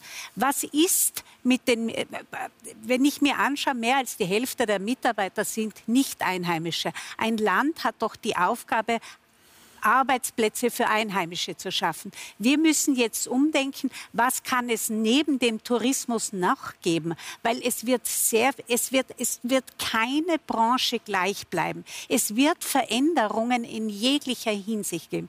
Möchtest, möchten Sie äh, kurz? Nein, ich wollte, ich glaube, ich habe den Eindruck, dass der Herr Kopf und der Herr Strunz darauf reagieren wollten. Ähm, ich glaube, es ist wichtig, dass man sich über die Transformation, ob es jetzt digital oder Green Europe oder was ja. auch immer ist, Gedanken macht. Trotzdem, jetzt ist es hat es darum geholfen, oder ist es darum gegangen, ganz kurzfristig äh, zu helfen. Ja. Und zwar, wir hatten im, im, im März 200.000 Arbeitslose mehr als vor einem Jahr in Österreich. Jetzt sind wir, stehen wir mit, mit, mit gestern, äh, gestern war Stichtag ungefähr bei 75.000 plus. Aber ich habe mir ausgerechnet, wenn man sich die bezahlten Kurzarbeitsstunden anschaut und man rechnet die um auf Arbeitsplätze, dann reden wir von mehr als einer halben Million Arbeitsplätze, die gerettet wurden. Einfach Stunden, die nicht mhm. stattgefunden haben. Von denen es aber viele, sagt Frau Dandler, hinterher nicht mehr geben wird. Und ja. darauf müsste man jetzt schon reagieren. Das ist eine Frage, wie lange die Krise dauert. Also ich glaube schon, dass man in Meierhofen auch noch in Zukunft Skifahren wird. Meinten äh, Sie den sanften Tourismus nein, eher? Ich, nein, nein, nicht den sanften Tourismus. Was ich meine ist, dass der Mensch sehr in den Mittelpunkt gestellt werden kann. Mitarbeiter äh, müssen sich qualifizieren, müssen fortgebildet werden, müssen weiterkommen. Ja. Und ich habe das Gefühl, dass in diesem Kurzzeitmodell verharrt wird und es Möglichkeiten gäbe, indem sie. Äh, Bin ich der Meinung, es ist noch zu früh. Das kann. Bin ich der Meinung, es ist noch zu früh sozusagen. Jetzt geht es noch darum, jemanden, der akut in Lebensgefahr ist, über die Brücke zu helfen sozusagen. Äh, und da ist wirklich, bin ich sehr froh, dass geglotzt und nicht gekleckert worden ist. Weil da, äh, wir hätten ganz andere Arbeitslosenzahlen. Wir würden irgendwo in die Gegend von wahrscheinlich einer Million kommen, wenn alle diese Maßnahmen nicht stattgefunden Aber die Mittel sind endlich natürlich. Die, das ist die Sache. Und das ist noch einmal die Sache, mit wie die Krise ausschaut, wird man sehen. Und das wird letztlich, und das ist das Tragische aus meiner Sicht, weil hier die Politik in Wirklichkeit gar nicht die Lösung bringen kann, sondern die Lösung wird eine, so meine ich, eine, nur eine Impfung bringen können. Also ich kann der Frau Dangler Das Ganze kann ausschauen wie ein L, das Ganze kann ausschauen wie ein V oder es kann auch wie ein U werden. Äh, also sozusagen, wie lange dauert die Krise und wie tief ist dieses Loch da dazwischen? Wenn die Frau Dandler nämlich spricht von einem Umdenken, das gefällt mir, dann müsste man wieder, jetzt bin ich wieder bei der Überschrift der Einladung heute, äh, was rettet die Wirtschaft, dann müssten wir eigentlich sagen, wer rettet die Wirtschaft. Ja. Weil wenn wir dieses was nehmen, dann heißt das, das ist irgendein Programm, das ist irgendein Konzept. Wenn wir aber wer rettet die Wirtschaft sagen, dann stellen wir den Menschen in den Mittelpunkt. Und dann äh, ist es vielleicht der Mensch, der aus dieser Krise innerlich sich bereits erneuert hat oder der die Krise genutzt hat, vielleicht produktiv zu sein. Und dann äh, werden wir auch neue Wege einschlagen. Also der die, dieser neue der, Weg, der die Krise als Chance genutzt genau. hat. Das ist ja so ein, so auch so ein Topos in dieser Krise, dass man sagt, jetzt die Krise ist ja auch eine Chance, es wird dann alles grün, die Leute fliegen nicht mehr, die Erde wird gerettet. Ähm, auch ein bisschen prekär, nicht? Ja, aber die Erde wird gerettet, das ist jetzt schon ein bisschen äh, zu... Ähm Nein, aber was heißt denn das konkret? Der hat sich innerlich gewandelt, wenn es dann seinen Betrieb nicht mehr gibt, wenn es seine Geschäftsgrundlage nicht mehr gibt, wenn es sein Geschäftsmodell nicht mehr gibt. Was macht er denn dann, ja, auf, wenn auf er gewandelt einzelne, ist? Auf einzelne Positionen jetzt das äh, herunterzubrechen, wird auch nicht Na, Aber es ist ganz Aber in Summe finde ich. Zukunftsfähigkeit der Arbeit. Ja, was heißt denn das? Das heißt, es wird, wenn ich jetzt... Äh, die Kongressbranche hernehme, die Eventbranche, dann bin ich überzeugt, dass sich sehr viel verändern wird. Das, das Hybride wird bleiben. Es werden weniger Geschäftsreisen kommen. Es wird sich der Kuchen verändern. Und da muss ich schon sagen, das ist jetzt sehr schön, wenn die Mitarbeiter in Kurzarbeit sind, aber ich muss sie auch auf die Zukunftsfähigkeit ja, vorbereiten. Das also ist die ich, Idee der Corona-Stiftung. Ich, ich, glaube, dass äh, das eine Frage des Zeitpunkts ist ja. bei Ihnen. Und ich glaube, wir müssen jetzt ein bisschen aufpassen, dass wir uns nicht in so Think-Tank-Dinge äh, ja. äh, ver verirren. Verirren. Es geht ja um ganz konkrete Sachen. Es ja. geht um Taxifahrer, es geht um Menschen, die, die ein Wirtshaus haben, es geht um die, die nicht mehr wissen, was morgen und übermorgen sein wird, wenn das so weitergeht. Und ähm, die auch noch eine, eine andere Angst haben, das spüre ich immer wieder die nämlich sagen, irgendeiner muss doch am Schluss die Rechnung zahlen. Und meine Erfahrung als Bürger sagt, das sind wieder wir. Wenn er sagt, er hat jetzt 50 Milliarden Euro ausgegeben, dann hat er vielleicht noch mal 50 Milliarden irgendwie. Fünf. fünf. Äh, oder fünf, ja. Ich war im deutschen Feld. Entschuldigung, ich habe ja, die, deutsche, ja, ja, ja, die deutsche Dimension. Aber ehrlich gesagt, für jeden Taxifahrer oder ein Wirt hören sich 5 Milliarden wie 50 Milliarden an. Es ist unermesslich viel Geld und irgendeiner muss es wieder bezahlen, nämlich am Ende der Taxifahrer, der Wirt, der Bürger, der über Steuern irgendwann zur Kasse gebeten wird. Das wird dann halt ein Corona-Soli. Und man spürt schon richtig, dass man äh, sozusagen für das übertriebene Handeln im Shutdown oder Lockdown oder im Runterfahren am Schluss der sein wird, der zweimal zahlt. Der runtergefahren worden ist, hat seinen Job verloren und am Schluss bezahlt er auch noch ich dafür, glaube, es dass ist nicht übertrieben gehandelt worden. Ja, gut, da sind wir, und das ist ja die Frage der Angemessenheit, da haben wir eine, unter, da haben wir eine äh, unterschiedliche Meinung. Meinen Sie jetzt bezüglich der medizinischen Einschränkungen? Ist ja. übertrieben gehandelt worden. Na, ich habe jetzt gemeint in Bezug der Gegensteuerung. Nein, nein, nein. Sie, Ihnen, Sie haben ja vorhin das wunderbare Beispiel des Notfalls oder des, da, ja. da stirbt einer. Da ja, muss genau. man helfen, da fragt man auch nicht lang. Da wird auch kein Zuschauer sagen, wenn einer neben mir liegt und verblutet, da muss ich jetzt zuerst ich an eine Abrechnung denken. Ich kann allerdings Aber nur zu was Fusionen machen, solange ich sie habe. Äh, so ist es. Und deshalb finde ich diese Sehnsucht nach dem Impfstoff, die Sie jetzt zwei oder dreimal schon äh, thematisiert haben, auch fast ein bisschen naiv. Weil der Impfstoff wird äh, möglicherweise länger dauern. Er wird möglicherweise nicht so wirken, wie wir uns das vorstellen. Es wird möglicherweise viele Leute geben, die sagen, ihr könnt alles mit mir machen, aber nicht impfen. Es wird Leute geben. Das heißt, diese Seligmachung, die klingt mir fast schon so prophetisch und das traue ich eigentlich immer nur Politikern zu, dass sie sagen, wartet nur, wenn der Impfstoff da ist, wartet nur, wenn der Impfstoff da ist, dann wird alles wieder gut. Daran glaube ich überhaupt nicht. Ich glaube, wenn der Impfstoff da ist, wird irgendwann die Abrechnung kommen und die Leute werden nochmal zahlen müssen. Ist das nicht tatsächlich ein, ein, ein, ein etwas riskantes Spiel zu sagen, wir, wir setzen alles auf den Impfstoff und wenn der da ist, dann kann das Leben wieder ganz normal losgehen.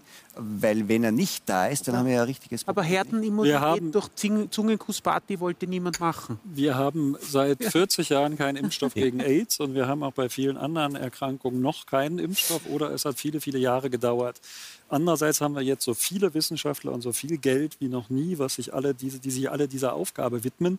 Trotzdem würde es extrem viel Glück, extrem viel guten Zufall und extrem sozusagen konzentriertes Arbeiten erfordern, damit nächstes Jahr einer da ist. Ich glaube da, wie gesagt, nicht dran oder nur was vielleicht Unzuverlässiges oder Teilreichendes. Aber das wäre ja ein Teil der Risikominimierung ich will nicht wieder mit dem Lawinenbeispiel kommen, aber selbst wenn ich einen hätte, der Grippeimpfstoff wirkt ja auch nur zu 30 bis 50 Prozent. Das wäre ja immerhin schon was. Und ein anderer Punkt ist, die vielen Menschen, die es jetzt hatten, die es auch unerkannt hatten, symptomfrei, die tragen natürlich schon zur Herdenimmunität bei, wobei man noch nicht weiß, reicht jetzt ein halbes Jahr, zwei Jahre oder wie lange. Dann gibt es auch sowas wie immerhin dezent, wie Hintergrundimmunität. Es gibt ja noch banale Corona-Erkältungsviren. Und wer da kürzlich mit Kontakt hatte, der ist zumindest ein wenig geschützt, wenn er dann das. Gibt ein Immunsystem Corona. übrigens auch. Aber, ja, natürlich. Gut, aber ich wollte jetzt nur sagen, das ist, das ist etwas, weswegen wir so gedämpfte Zuversicht durchaus haben können. Aber ich würde mich auch überhaupt nicht auf diesen Impfstoff konzentrieren. Und das, was Trump und Putin und die Chinesen jetzt machen, dass sie das politisch instrumentalisieren und unfertige im Sinne von nicht ausreichend klinisch geprüfte äh, Impfstoffe auf die Bevölkerung oder auf ihre Soldaten wie die Chinesen loslassen, das finde ich wirklich Aber gefährlich. Gehen wir mal davon aus, dass es diesen Impfstoff nicht gibt. Ja, ich genau. lasse mir die, Sie haben es als naiv bezeichnet. Ja. Sie als, ich lasse mir auch, auch wenn es naiv ist, die Hoffnung nicht nehmen. Das ist äh, Aber gehen wir mal an, davon aus, dass es die nicht gibt. Dann müssen wir davon ausgehen, dass die Wirtschaft langfristig auf viele Jahre ein massives Problem, Problem hat. Und wir reden davon, dass ganze Branchen wirklich wegbrechen. Stadthotellerie, Eventbereiche und so weiter, Kongressbereiche. Und da reden wir von einer Belastung des Wirtschaftssystems, die ungeheuer ist. Aber das ist ja genau der Punkt. Wenn man sagt, einerseits, wenn man sagt, wir, wir verlassen uns voll auf den Impfstoff, wenn der da ist, geht alles wieder. Da sagen, glaube ich, auch viele Experten, Moment, das ist wirklich sehr riskant. Wenn man jetzt aber sagt, wenn es den Impfstoff nicht gibt, dann wird man irgendeine Form dieser beschränkenden Maßnahmen weiterhaben müssen, dann gehen wir natürlich in eine soziale und ökonomische Katastrophe. Es gibt aber auch Hinweise, dass sich sozusagen die wir mit der Krankheit leben lernen und die Krankheit ja. sich langsam durch die von mir genannten Faktoren abschwächt. Genetisch gibt es da noch keine Hinweise drauf, aber diese anderen Faktoren tragen dazu bei und es gibt auch Beispiele für gefährlichere Grippeerreger. Ich will die Grippe nicht mit Corona vergleichen, aber es gibt Beispiele, Schweinegrippe, Vogelgrippe, wo sich diese Erreger dann so gewandelt haben, dass sie zu einer normaleren Grippe dann wurden. Also man könnte da auch rein biologisch-medizinisch Hoffnung haben und muss jetzt nicht sagen, nein, es bleibt zehn Jahre so, wie Wenn es das jahrelang dauert, dann muss man auch die Politik ändern, weil jahrelang das so durchzufinanzieren, zahlt sich nicht aus. Aber reden wir da wirklich über Jahre lang oder ist da nicht schon noch ein ganzes Jahr zu viel? Wer soll sich, wie soll man sich das leisten? Sogar Frau Merkel hat gesagt, wir können das ein zweites Mal wahrscheinlich nicht stemmen. Wir haben die Reserven. Es macht doch nicht Sinn, Leute mit 20 Prozent Arbeitszeit durchzufüttern sozusagen. Aber was machen Es gescheitert, die Leute werden arbeitslos und finden Jobs in anderen Bereichen. Ähm, das ist ein Punkt, den jetzt die österreichische Regierung gemacht hat. Es, wir haben 700 Millionen Euro bekommen als Arbeitsmarktservice für Qualifizierungen und qualifizieren vor allem in Fachbereiche hinein, wo es Arbeitskräftemangel noch immer gibt. Es gibt in einer Reihe von qualifizierten Bauberufen Mangel, es gibt im Bereich der Pflege äh, Nachfrage, es gibt im Bereich von IT Nachfrage und es geht auch darum, Arbeitnehmerinnen und Arbeitnehmer auf die Digitalisierung vorzubereiten. Und wird das schon angenommen? Gut? Äh, es ist gerade erst da aufgesetzt, das Paket. Mhm. Wir sind gerade in den Detailplanungen und erst und dann kommt, haben schon begonnen. Dann kommt schon ein Punkt dazu, Herr Strunz, da wollte ich Sie darauf ansprechen, weil Sie ja gesagt haben, das Gesundheitssystem hat den Stresstest bestanden. Es ist gut aufgestellt. Ähm, Ob es ausreichend ausgestattet ist, ist eine Diskussion. Aber wenn das so weitergeht auf der anderen Seite, sozusagen auf dem Arbeitsmarkt, in den Unternehmen, in den Umsätzen, in der Wirtschaftsleistung, dann wird ja irgendwann das Gesundheitssystem und das Sozialsystem auch unter die Räder kommen. Nicht? Ja, das ist zu befürchten. Und ich, ich habe jetzt so aufmerksam zugehört und irgendwie will ich mich nicht zufrieden geben mit, ähm, man muss jetzt nur hoffen, dass alles gut wird. Also äh, hoffentlich funktioniert der Impfstoff, hoffentlich bricht nicht alles zusammen. Äh, mein Anspruch an Politik wäre schon auch, ähm, sozusagen die Dinge in die Hand zu nehmen. Und ich will mal einen Vorschlag machen. Man könnte ja zum Beispiel den einfachen Satz aussprechen, einen zweiten Lockdown werden wir nicht tun, egal was passiert. Diese wir haben die gibt es schon. Ja, aber nicht deutlich genug. Weil sofort schon. kommt, dann kommt es aber sofort, wenn das jemand sagt, kommt sofort, aber wenn die zweite Welle, die sogenannte, noch viel schlimmer wird, dann müssen wir uns das auch noch offen halten. Diese Verlä also Politik muss doch Verlässlichkeit schaffen, selbst wenn man Verlässlichkeit nicht zu 100 Prozent schaffen kann. Aber das vermisse ich schon sehr. Aber Perspektiven. Ist, ja, ich muss aber wissen, was. Aber die Perspektive kann nicht heißen, du musst dich ändern, dann wird alles gut. Denn die Menschen sind natürlich veränderungswillig, aber sie sind auch manchmal nicht zu Veränderungen in der Lage, weil sie nämlich morgen Geld brauchen, um ihren Kindern Winterschuhe zu kaufen. Da kann man sagen, in zehn Jahren habe ich mich in eine neue digitale Persönlichkeit verwandelt, aber die Kinder frieren in diesem Winter. Und äh, deswegen glaube ich, es muss schon gelingen, der Politik kurzfristigere Ziele zu benennen und wenn die erreicht sind, eine äh, Verbesserung der Situation äh, äh, anzukündigen. Sonst, das wäre ja fast eine Übersetzung von Perspektive. Aber im kleineren Karo, Sie haben vorhin mal das große äh, Kaliber bemängelt, auch im kleineren Karo. Und da glaube ich, ist viel Unsicherheit. Und ich glaube, es geht den Menschen zunehmend auf die Nerven. Aber ist das Und nicht ich ein frommer Kinderwunsch? Sie wollen quasi die Ansage, bitte, bitte, ihr da oben, sagt mir, wie es wird. Und wir haben doch jetzt gelernt, die Politik, auch einige Wissenschaftler, wir müssen umlernen, wir müssen vier Wochen später das zurücknehmen, was wir vor vier Wochen noch als unseren Stand des Wissens geglaubt haben. Die Schuldiskussion in Deutschland, da ging es doch erst darum, nein, bringt nichts, dann hat man es doch gemacht. Jetzt heißt es wieder, nee, brauchen wir vielleicht auch erstmal künftig nicht. Das ist doch gerade das, was uns jetzt so auszeichnet, dass wir diese Improvisationslernfähigkeit haben, haben Sie, und haben, brauchen. Sie haben mich an einer Stelle nicht ganz ungeschickt polemisch zusammengefasst. Ich halte würde ga- ich nie tun. Ich, doch, doch, doch, aber es ist, es ist geschenkt, mache ich ja auch. Ähm, die, ähm, äh, ich warte nicht auf irgendeine Ansage. Ich warte auf eine Rahmenbedingung, in der ich dann auf die individuelle äh, Entwicklung eines Menschen setzen würde. Und ich gebe mal ein Beispiel aus der Schule, das mich also wirklich fast fassungslos macht. Wir waren in diesem Lockdown, die Schulen waren zum Teil geschlossen äh, und so weiter. Und wir haben festgestellt, dass unsere Schulen jedenfalls in Deutschland, ich habe gehört, dass es in Österreich nicht sehr anders ist, auf die Digitalisierung eben nicht vorbereitet sind. Die Kinder saßen zu Hause und konnten nichts. Warum machen dann eigentlich Lehrer sechs Wochen Sommerferien statt sechs Wochen Digitalschulung? Warum ist es eigentlich, wenn diese verdammte Pandemie, jetzt sage ich es auch schon mal, so gefährlich ist, warum ist es dann so, dass äh, sozusagen im Bereich Ihrer Berufskollegen jeden Montag die deutschen Nachrichtensprecher vorlesen, äh, hier kommen die neuesten Zahlen, die sind nicht vollständig, weil die Gesundheitsämter in Deutschland übers Wochenende zumachen und die nicht melden, deshalb sind die jetzt nicht vollständig. Warum kann dann nicht dieses Land aufsperren, wenn es die größte Pandemie seit äh, Menschengedenken ist? Wir reden Weil die immer ganzen Schwächen offenbar werden. Wir haben, ja, doch, aber wir haben doch die aber- Gesundheitsämter aber warum- jahrelang haben wir die klein und fast kaputt gespart. Jetzt sollen sie auf einmal alles leisten. Wir haben Ja. Digitalisierungsbeauftragte, die von irgendwelchen Flugtaxis träumen, aber es nicht hinkriegen, dass, äh, dass Lehrer und Schulen anständig mit Computern umgehen können. Wir haben doch, es gibt diese Breitbandversprechung, dass wir sehen doch in So, und vielen jetzt Bereichen, kommen wir der Sache näher. Die Pflege haben wir über Jahrzehnte Jetzt- verlässt, vernachlässigt. Dann werden die beklatscht und kriegen Blumenstrauß. Jetzt sind die Lohnerhöhungen ausgeblieben und wir haben das gleiche Pflegedilemma, wie, wie wir es seit Jahren hausgemacht äh, provoziert haben. Ja, wenn wir noch einmal zurückkommen nach Österreich. Da ist es, glaube ich, nicht Ja. so viel anders. Da, nein, aber ich meine, wir, unser Gesundheitsminister sagt uns, im Jänner wird es einen Impfstoff geben. Er setzt Perspektiven. Der Herr, Ko- unser? Bundeskanzler sagt, es wird das erste Halbjahr sein. Aber wir müssen den Unternehmen eine Planbarkeit geben.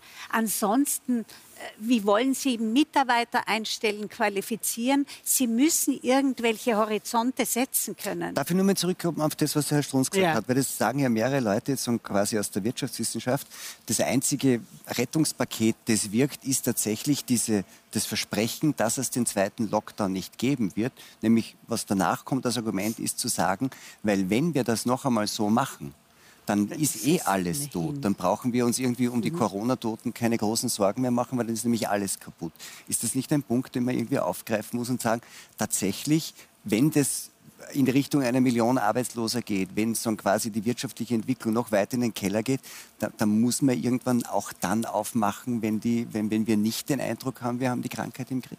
Gut, den Preis muss man aber dann gesellschaftlich zahlen wollen, auch unter Berücksichtigung, dass diese Szenarien, die ich vorhin skizziert habe, in negativer Art medizinisch, dass die zutreffen. Da muss man sagen, okay, wir nehmen so und so viele Tote in Kauf. Wir nehmen die auch in allen Altersgruppen, gestaffelt die besonders Alten besonders. Das nehmen wir in Kauf, weil wir sonst das Gefühl haben, Ja. das Land, die Gesellschaft geht kaputt und wir halten das als Land nicht aus. Aber dann sind wir vielleicht fast so wie bei der Pest im Mittelalter, wo dann halt ein Drittel der Bevölkerung äh, das vielleicht nicht oder nur Aber sehr das sind schwer jetzt. Horrorbilder. Ich versuche doch nur zu sagen, dass das eine ethische Diskussion für die ganze Gesellschaft Ja. ist, die man dann auch bereit äh, sein muss zu Aber wir nehmen doch in ganz vielen Bereichen Tausende von Toten in Kauf und keinen regt's auf. Durch Tabakkonsum, durch Autounfälle, weil Leute besoffen Auto fahren, keine Ahnung was. In allen Lebensbereichen nehmen wir massenhaft Tote in Kauf und leben, haben, leben einfach so weiter. Nur bei diesem verdammten wir haben Corona. Grenzen, wir Nur bei haben die- Rauchverbote, wir Ja, haben und trotzdem sterben die wir Leute. haben Und trotzdem sterben die Leute. Und, ja, aber es und wird viel trotzdem gemacht, nehmen, was die und Menschen trotzdem ihrer nehmen wir sozusagen die, und die Dinge in trotzdem Kauf. bleibt immer eine Grenze, wo man sagt, bis zu einem gewissen Maß akzeptieren wir gesellschaftlich, dass es Todesfälle gibt. Weil die Influenza, man sagt immer, das wird verharmlost als, als Grippe. Umgekehrt scheint mir, dass ja die Influenza oft verharmlost wird. Das Krankheit ist Das ja eine stimmt. schwere, das Ja, ist ja eine schwere schwere Krankheit. Und wir Krankheit, ja. akzeptieren, dass in Österreich zwischen 1500 und 4000 je nach Saison und in Deutschland zwischen 15.000 und 40.000 Menschen jedes Jahr an Influenza sterben. Würde man ähnliche einschränkende Maßnahmen ergreifen wie bei Corona, könnte man jedes Jahr tausende Tote verhindern, tut das aber nicht, hat das nie getan. Äh, der Vergleich mit den Grippezahlen, so stimmt nicht. In Deutschland sind das nicht 15.000 bis 40.000 jedes Jahr. Die Zahlen, die, nein, nein, nein, die registrierten Zahlen um die deutlich weniger. Es gab in dem einen Jahr diese Hochrechnung mit den fast 25.000. Das ist richtig, das war eine Hochrechnung. Es waren nicht die dokumentierten Fälle. Deswegen dieser Grippevergleich, der hinkt, obwohl die Grippe eine sehr, sehr schwere Erkrankung ist. Aber wir haben doch Beispiel Verkehrsunfälle. Ich kenne die Zahlen nicht für Österreich, aber in Deutschland wurden die im Vergleich zu den 70er, 80er Jahren durch eine, viele, durch eine Menge Maßnahmen, wurden die um auf ein Viertel Viertel gesenkt. Da sind wir jetzt, glaube ich, bei 3.000, das waren mal 12.000. Ähm, das heißt, man kann doch Dinge machen und jetzt einigt man sich gesellschaftlich als Autoland Deutschland darauf, nein, mehr machen wir nicht, weil dazu sind wir die Autonation schlechthin. Das kann man diskutieren, aber jetzt haben wir eine neue Bedrohung, von der wir wissen, wenn es blöd läuft, führt das zu vielen Kranken ja. und Toten. Ich, ich, ich, ich versuche mal, obwohl es auch diesen eingebauten Zynismus, den Sie vorhin äh, haben, wäre es nicht sinnvoll, es sich so zurechtzulegen. In Deutschland, ich kann nur die deutsche Zahl sagen, sterben jeden Tag 2600 Leute. Die sterben eben, weil sie alt sind oder krank sind. Das ergibt eine Jahreszahl. Und ich finde, Auftrag der Politik ist, dafür zu sorgen, dass die nicht durch die Decke geht. Diese Leute, 2600 Leute sterben jedes Jahr. Wenn es also gelingt, diese Zahl stabil zu halten. Egal, ob es Corona gibt oder Influenza oder neue Covid-22 Aber es ist Tages. schon besser, wenn jemand stirbt, weil er alt ist, als wenn er... Nein, jetzt unterstellen Sie mir so eine ganz furchtbare... Also ich zähle... Nein, ich jetzt, nein, nein, nein, nein, nein. Okay, dann benennen Sie den... Sind die Leute auch ich, möchte aber mein, ich möchte aber meinen Gedanken zu Ende führen. Wir haben jetzt die Ambition, Corona völlig unschädlich zu machen. Niemand soll mehr sterben. Das wird einem eingetrichtert. Deshalb müssen sich alle Leute so verhalten. Wäre es nicht sinnvoller, sich an den Zahlen zu orientieren? Kann sein, dass mit mir jetzt die Vernunft durchgeht. Aber an den Zahlen zu orientieren, wenn die Übersterblichkeit heißt doch dieses schöne Wort. Wenn es keine Übersterblichkeit gibt, braucht es auch keine äh, zusätzlichen Maßnahmen. Das wäre die Logik. Dann kann man die Wirtschaft wieder hochfahren und man kann wieder weiterarbeiten, fast wie vorher. Hoffentlich mit ein paar Innovations äh, Infusionen. Aber jetzt zu sagen, äh, wir behandeln das jetzt, äh, obwohl gleich viele Leute sterben obwohl die Krankenhausbetten leer sind. In Deutschland liegen, glaube ich, ich weiß nicht mehr die Zahl von heute, aber 150 Menschen in den 30.000 Intensivbetten. Nein, es sind 360 ist die oh, Zahl von heute und äh, es liegen insgesamt 17.000, glaube ja, ich. Aber, aber Covid-Patienten sind es 360, 350. 350 in, in, in, ist also genug Kapazität da. Und solange diese beiden Parameter da sind, es sterben nicht mehr Leute als in jedem anderen Jahr und wir haben Kapazitäten im Gesundheitssystem. Das stimmt aber so nicht. Und äh, wir können ja gleich, das wäre eine Logik, auf der ich zumindest mal rumdenken würde. Ich meine nicht bei der die Infektionszahlen. Frage, nein, die Infektionszahlen sind ja eine schemenhafte Debatte. Eigentlich ist ja Pandemie, äh, äh, wenn, man, wenn man Pandemie miteinander vergleicht, sind es Erkrankte, Schwererkrankte und Sterbe, äh, Gestorbene, an denen ich mich orientieren würde. Infiziert sind Menschen dauernd mit allem und äh, in so einer Gesellschaft, die international agiert. Außer wir greifen ihren nationalen Gedanken wieder auf und wollen nirgendwo mehr hinfahren, mit niemandem mehr Handel treiben, niemanden anderen mehr in unser Land lassen. Und dann haben wir alle keinen Covid mehr und können die deutsche Wirtschaft oder die österreichische Wirtschaft wieder hochfahren. Die geht dann aber trotzdem pleite. Was ja allein als kleines kann. Land schon. Deutschland nicht. Also Stichwort Gesundheitssystem. Ich habe es vorhin die Rechnung aufgemacht. Noch ist das im Griff in Deutschland und ich glaube auch in Österreich. Aber das kann sich schnell ändern, wenn wir diese Verdoppelungs- äh, Entwicklung haben, die wir in den letzten drei Monaten hatten, auf niedrigem Niveau. Stichwort Übersterblichkeit. Wir haben eine leichte Übersterblichkeit in Deutschland, eine leichte, in anderen Ländern eine deutlich höhere, die stärker betroffen waren. Jetzt wird es ein bisschen kompliziert. Diese Übersterblichkeit in Deutschland ist auch deswegen so gering, und da sind sich Medizinexperten einig, weil im März, April, Mai viele unnötige Hüft-, Knie-, Rücken- und andere Operationen nicht gemacht werden, wo Menschen häufig dann in der Folge Thrombosen, Embolien und so weiter daran auch sterben. Also die Medizin selbst fordert auch Opfer. Das ist ein Gedanke, den man erstmal zulassen muss, aber das ist Nein, das ist Jahren das Leben. Das massiv Das ist Nein, das, das ist nicht das, das, das ist das Leben. Leben. Es sterben bei Operationen dazu, Leute, ja. Nein, nein, nein. Es, es, wir haben eine geringere Übersterblichkeit, als prognostiziert wurde, weil, weil die Ärzte, weil die Ärzte weniger wurde. behandelt haben. Das ist natürlich irgendwie auch eine, eine schwierige Sache. Ich sage nee, das eines, ist keine haben, schwierige Sache, das wir, ist so. Wir, wir haben, wir haben äh, ein Problem, nämlich dass wir äh, zwar noch eine große Kapazität an Krankenhausbetten haben, sowohl in Deutschland als auch in Österreich, aber keine Kapazität an Zeit mehr, weil wir nämlich am Ende unserer Zeit oh sind. Ähm, meine Damen, und meine Herren, vielen Dank für dieses Gespräch hier. Ihnen einen schönen Abend und hoffentlich bis zum nächsten Donnerstag beim Talk im Hangar 7.